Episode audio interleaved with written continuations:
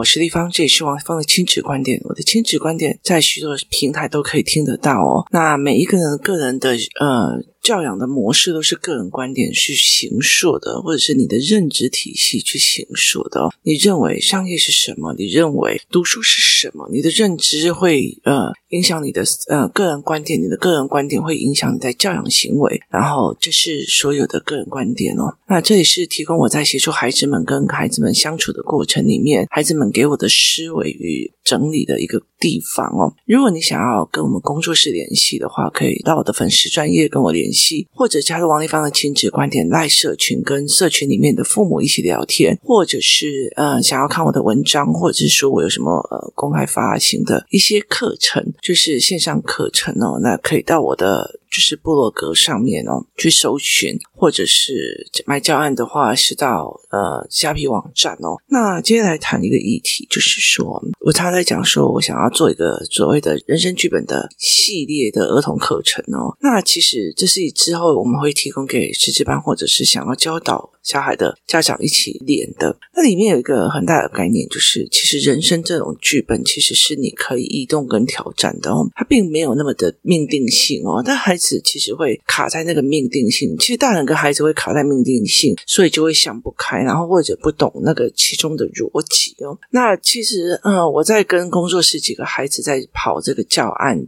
的其中一部分的时候，因为它其实是一个非常大的一个系列的课程。那在其中一个部分的时候，有一个部分是我必须要去了解他们对各种感觉的定义，跟他们自己觉得他们自己曾经感受过的例子哦。那我觉得非常有趣的一件事情，就是什么叫做优越感哦？那他们就跟我讲说，他们不知道什么叫做优越感。那呃，我就跟他讲说，我其实说呃，他们有遇过几个男生哦，就会说哦，拜托好吗？我考试都考第一名，你怎么考那那种分数？拜托嘛？写作业很快，你在考到怎样？就是他们会用这种成绩在羞辱人的哦。那呃，我就问他说，那你看到他们常常在讲说，呃，他们很厉害啊，他们家里很有钱啊，他爸爸认识什么五月天谁谁谁呀，跟他们同一个学校啊，什么有的没有，好。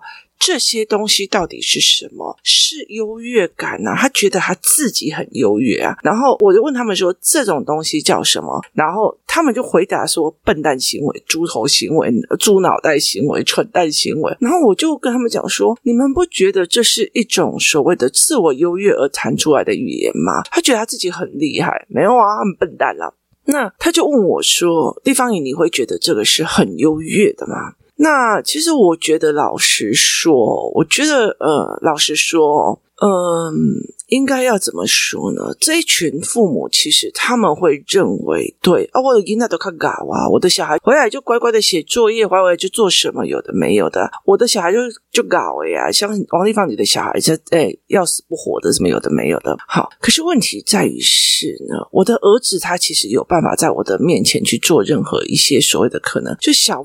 部分的犯错，然后我们慢慢的在调思维。可是当这个孩子完全都没有犯错，他其实说穿的就是幼儿园已经教到国小五年级了，所以他其实就已经是变成超修的那个部分。所以呃，他的优越其实是没有过程的，他会以为是我爸妈。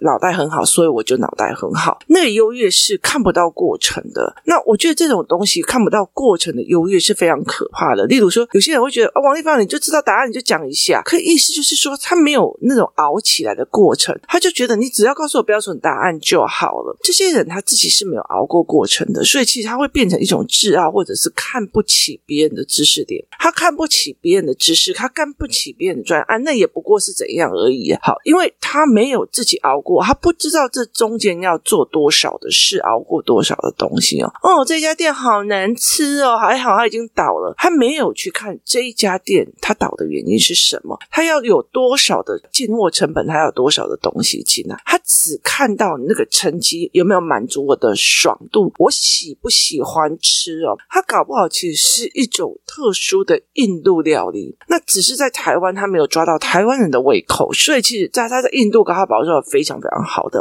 他的呃认知跟他的见识，然后决定了他的短见，这样。那其实后来小孩就问我，那我那个时候才会理解一件事情，他们并不觉得你优越，可是早期的时候，他们会觉得这个小孩很厉害，这个小孩比别人都强，所以他可以羞辱他人。那事实上他不是的哦。那他们就问我说：“丽芳，你难道你不觉得他们是笨蛋吗？为什么会要炫耀这种东西哦？”那其实我觉得，老实说呢，因为呢，如果他们会这样炫，那代表他们的家里面也是这样在炫耀孩子哦。所以其实我常常会讲说，那是你个人观点。那我会很尊重个人观点。你如果去跟妈妈讲说这样子不是很好，他会跟你讲：“哦，拜托好不好？”那可能是你们家没有北一女的，没有建中的，所以才会讲这种话。可是其实，在很多的东西里面，我就觉得好随便你，因为每一个人都是个人观点哦。那后来，其实这一群小孩在问我这件事情，我就在讲说，其实啊，呃，比较这些事情，因为比较而产生的优越感的这件事情，它其实是有但书的。就是我其实很清楚的一件事情，知道说，我记得我曾经跟一个在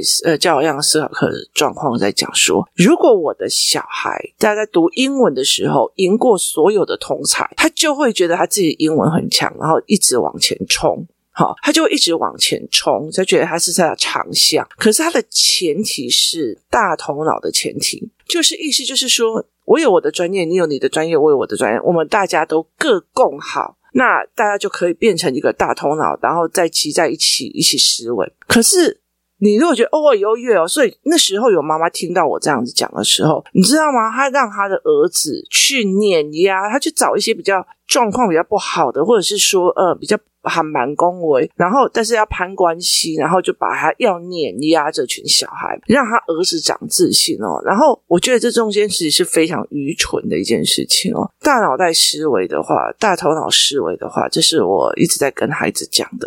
所以我觉得他为了个人的优越而牺牲别人的孩子，我觉得他早晚也是要用的。为什么？因为在比较的过程，我们就讲说不要跟人家比较，不要不能不能比较，并不是他自己本身的行为他会伤到别人以外，他很多的东西就是就是让杀敌五百伤自己一千，你知道吗？为什么呢？我们来讲一件事情好了。今天如果我今天好，我觉得我比你优越，我就是个了不起，我就是个赞。我就是个棒，好，可是我总有一天去遇到一个某一个程度比我还要强的人，好，那个时候我就不是人了吗？我就不是，我就是低人一阶，我就是奴才，我就是什么了吗？其实。一个人在用比较来决定自己的价值的时候，他就会非常容易的去捧高踩低。捧高的时候，他自己就像个奴才一样；踩低的时候，他自以为他是王者一样。而事实上，是在他唯一小的认知里面去做事情。也意思就是说，其实我觉得在很早很早期的时候，或者在我那个年代，或我爸的那个年代，他知识是有限的，传来台湾的知识是有限的。所以你读到大学，在博博士的时候，你或许会在那个地方变成一个非常类似博士，就是博学多闻学士位置。可是你自己现在在想一件事情，就是呃，现在真的一个博士，他就真的博学吗？没有，他只是在他的专业领域里面稍微。呃，读的比别人多，但是他读的比别人多的这一件事情，不代表他进入实物是有用的。例如说，行销，或者是说，呃，国际贸易，或者是企业界商业学、行销理论、企业企管理论，好。他进来的，呃，所谓的实体市场跟创业市场，或许他没有用。我曾经陪孩子去带他们去看几个，呃，听几个大学教授的演讲，或者是说线上课程。我忽然发现说，这些人就是在纸上谈兵啊，他们真的完全没有经历过创业的这个过程哦。这个文戏耶，你挺有意思啊。那我干嘛要我的女儿花那么大的钱去哦？所以知识点的东西，它已经不像以前那样，你你懂得比我多。可是我今天说一句比较，一个博士跟一个。在菜市场卖电商，一边卖菜市场的货，一边当电商，一边又当导购。我有认识一个朋友，他就他就在跟我讲说，呃，因为其实那时候他的学校是一个区域性的，所谓的呃，就是某一个特定阶层的人去的。然后他就跟我讲说，他就跟我讲说，其实啊，他们都看不起我们家。那我就说，为什么你会这样想啊？因为当然我当然我很清楚的知道，那就是一个攀关系的一个群体。那我就说，为什么你会这样？他说他就看不起我们在菜市仔做代志，就就在菜市场卖菜的。然后我就觉得说很有趣啊，为什么？因为在菜市场卖菜的，其实他后面。嗯嗯，蛮就是你如果真的在讲，他就是隐形富豪这样子哦。那可是我我我后来又觉得说，你知道他在菜市场卖呃货物，就是卖一些所谓的日韩用品。好，可是你知道吗？第一个，他代购他会，然后他行销他会，然后他在各个市场里面跑来跑去的时候，他包括去帮人家带货，包括呃市场学，包括什么的。其实他在那个领域里面他是佼佼者。可是其实很多人就觉得，哎，也才奇呀，有很多事情他知道你还不知道，就是凭什么要去看不起人家哦？所以这是一个非常重要一件事情。你懂那个知识点算什么？就是你哪一个知识点就在那漂白说哦，我知道，我懂。好，那个叫做懂一个知识点，却拿来炫耀，然后来用。那后来我就其实在会跟大家讲说，其实很大一个点在于是，当你会去炫耀你知道某一样事情，你知道别人不知道，而你去踩别人的时候，或者是你考一百分，别人没有考。一百分，你去踩别人的时候，意思就是说，你的人生是用比较来得到价值的。当你有一天遇到一个赢你的人的时候，你的人生的价值就会非常非常的低落，就是他就是非常非常的低落。那如果说你们家里面又没有办法容许很后面的人，那就更惨了。所以其实它这是一个非常有趣的点哦，就是你今天觉得，我觉得哦，我今天考一百分，我可以羞辱你哦。那我觉得妈妈如果放着那个小孩子在羞辱别人的话，我就觉得说，这个我就是不会想要去告诉他这些。那你。就继续这样子的来，为什么？因为他会常常在说东西。我考上那么好的学校，为什么我输这个人？就是他那种不如人的东西会越来越强哦。所以，就例如说这样子好了，如果有四个小孩，其中有一个人有冰淇淋，他会觉得非常的幸福。就是给他一支冰淇淋，他会觉得非常的幸福。为什么？因为我有，别人没有。好，当他只是一支冰淇淋，可是我后来就是每一个人一。大盒 Häagen-Dazs 的冰淇淋，只有他只有拿一支。这时候瞬间他会觉得他自己不幸福了，瞬间会觉得为什么他们是一盒的，而是我是一支的。好。这个东西他会瞬间觉得他不幸福的，他的幸不幸福在于在于他拥有那些知识，还是他在跟人家比较的所谓的相对剥夺感，那就是相对剥夺感哦。可是你在这个世界里面，哪有可能啊？那有时候我们今天在看一个那个非洲国家，哎，不，不是非洲国家，中东国家有一个人他在讲一句话：哎呀，我本来以前都会坐飞机去看国外看世足赛，后来知道他们世足赛的筹备的费用之后，我就觉得那个跟我们国家办婚礼没什么两样，于是我就把世足赛。拿来我们这边，然后办给大家看，办给哥哥姐姐、兄弟姐妹看，就是他们的豪横的钱，那两百二十亿，对他们来讲，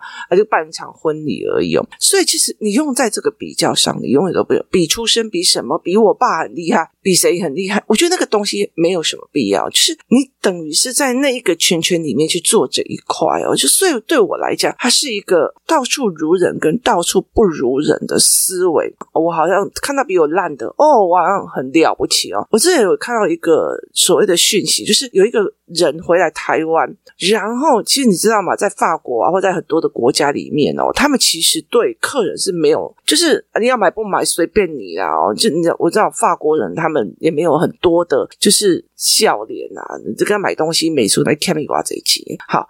那很多的台湾人回到台湾，然后就开始哦，就刁难那些专柜的小姐干嘛的没有？还跟你讲说，哼，我跟你讲，我回台湾了，就是要享受这一种这种就是像贵族一样东西哦。可是他去他的，就是他当他回到他的国家里面，他在法国人的下面，或者在美国人下面，他又低声下气，就是然后回来台湾又一副那种趾高气扬，我可是国外的，好。这个东西就在于是，他永远在期望我这里如人或我不如人，我有没有相对剥夺感，或我比输别人？我觉得这样子其实是一件非常非常痛苦的一件事情哦。所以其实很大一部分就是层次的角度不对，层次的角度不对哦。所以这有些呃很厉害创业的第一代，他们其实是很会蹲下来去听别人讲话或者去干嘛的哦。像我的儿子有一天就在讲，我觉得我觉得爸爸跟妈妈很奇怪哦。我就说为什么？他说。爸爸出去跟任何一个计程车司机都可以聊天，你也跟一堆聊计程车司机都可以聊天。你们很奇怪，我说因为他们有一些东西是我要学的。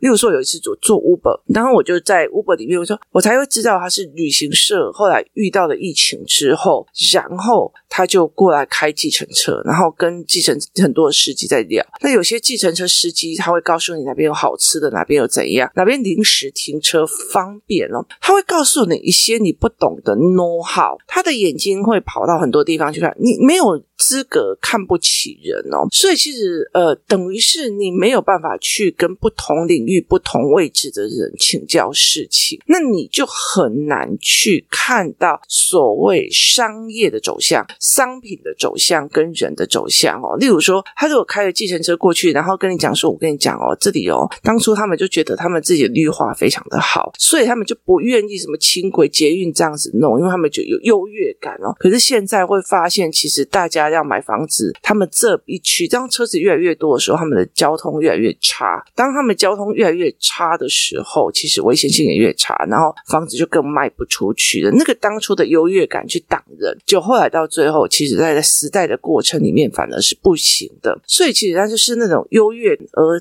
产生的所谓的认知狭隘。所以有时候有一些人说：“哎，你们家小孩会这样炫耀？”妈妈就讲一句话：“啊，我们家小孩就是比较聪明，比较厉害。”他这样有说错吗？吼吼吼，就是你好。就好，就是我真的觉得，就是那是你个人观点。那你个人后续，你知不知道说这是这东西是后面会有影响的？知不知道？对我来讲也无所谓了，了解的意思嘛。所以其实后来孩子他们才会讲说他很笨，为什么？因为他到最后以为他自己的脑袋是超级电脑，他自己的脑袋是超级电脑，所以他觉得他自己很强。可事实上不是的。可是这种自傲的孩子里面哦，有很多的部分是自卑的，他必须要在某一个部分说，我某个地方。方很优越、很厉害，来去掩饰的某一部分的自卑，所以其实，在很多的这种孩子身上哦，你可以看到他的头是硬扯出来的那种身体的状况，可他们其实是自卑的。我其实我觉得，在很多的过程里面哦，就是当你的个人观点，你就觉得说，我的小孩他没有看到知识的浩瀚，所以才这么看不起知识，看不起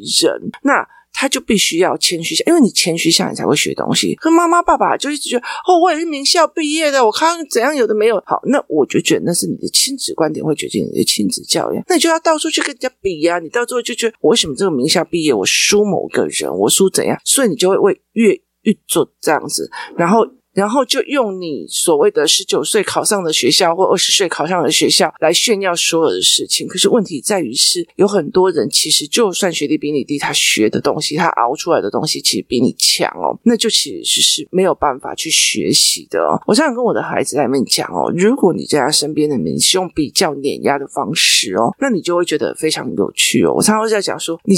你自己是妇产科医生，你也不可能帮自己生小孩。你自己是呃癌症专科医生，你觉得整个全台湾的癌症专科都是你最强，可是你得癌症的时候，也是别人要帮你开刀啊。就是你很那很有趣，你凭什么是这么样的炫耀自己，或者是觉得自己了不起？我觉得这很多的事是用共生的。所以其实我们在跟孩子在讲说，我觉得这是一个大脑袋的社会哦。例如说，我现在在我把我的亲子的思维熬到一个程度的时候，但是我其实我不太会有美编的呃 sense，所以其实嘉宾他会用美编的 sense 来帮我，他是另外我的呃协助我的一个美编脑，那他还会有一个创业脑，那那个在帮我嗯、呃、负责修 podcast 的，然后帮我做网页的，他其实是我的另外一个电脑脑，所以他其实是呃。各个不同的脑袋思维来共同进行一件事情，这是大脑袋思维哦。所以，其实在这大脑袋思维里面，其实很重要一件事情是，你真的需要一个你自己强项的，然后你还会欣赏别人强项的，这才是一件非常重要的哦。那如果我不知道，我其实其实只有一点点东西，我还要拜托你字怎么写那么丑，拜托你儿子怎么这样好，那你的这种东西只是会让这些人离开而已哦。所以在很多的概念里面哦，其实当你看不起人的时候，很多的时候，其实你要自食苦果，只是你不知道这原因是什么。然后你永远不知道别人是呃啊，那离他远一点来，也个矿无吉狼屋啊。像以前工作室也有人啊，很好很好笑，就是他决定要跟哪个妈妈聊天，是在决定他那那个他去看那个妈妈跟那个爸爸送小孩来的时候车子的品牌哦，那。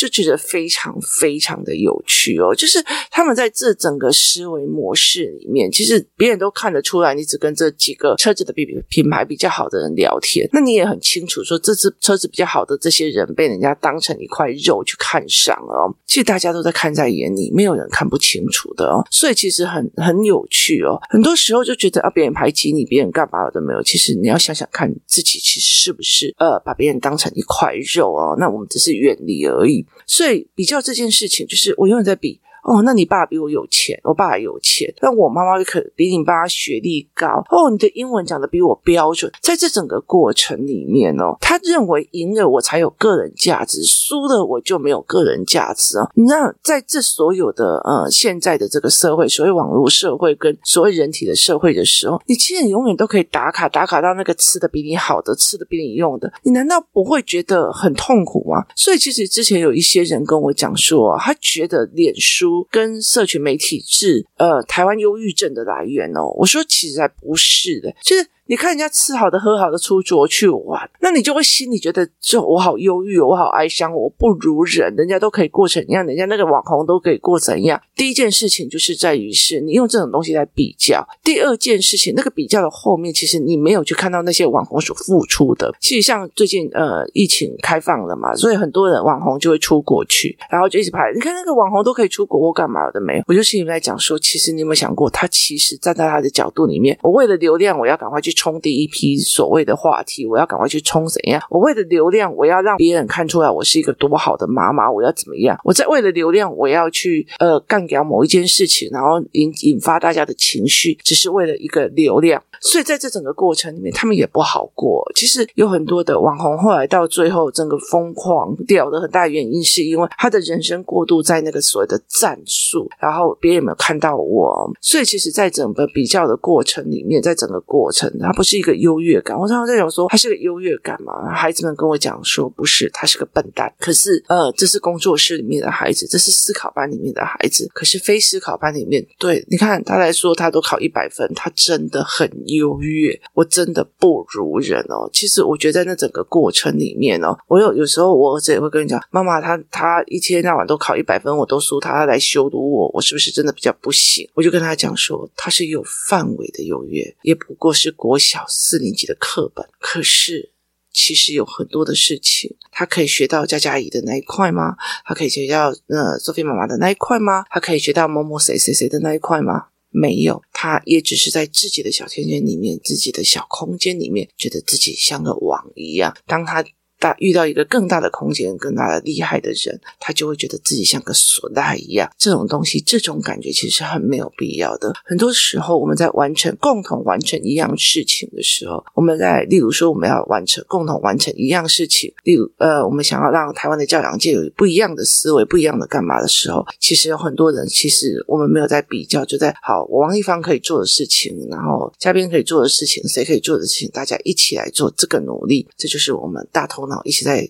往前推动一件事情，再往前推动一个思维跟一个模式啊。其实，在这个比较的过程里面，其实是不需要自卑的。可是，在很多的这样优越感啊、委屈感或痛楚感，很多的孩子他还是把学校的资源、学校的内容变成他人生最大的一个呃被肯定或被用的价值哦。所以，这其实才是一个最危险的一件事情，就是我的人生价值绑的学校的功课的内容，这一件非常可怕哦。可是他要如何不绑学校有功课内容，又觉得很开心哦？就这是另外一个教材教案跟思维模组的一个思维哦。你怎么带着孩子去做这一块哦？有时候我们其实过度的跟着学校跑，或者是跟着很多思呃思维跑，然后慢慢的以为就是这个才是对的哦。其实事实上，其实。在这中间里面损失了很很多孩子的概念哦。那我觉得有些人是碾压别人的孩子来让自己的孩子展现优越感，然后对方就以为就我这孩子只要跟比较好的人在一起哦，就可以见贤思齐哦。就后来根本他真的不知道他的小孩的自卑跟委屈不如人，像奴才一样的，其实是因为对方一直在用口语碾压他。那其实我觉得。那就是个人观点跟个人见识跟思维模式啊，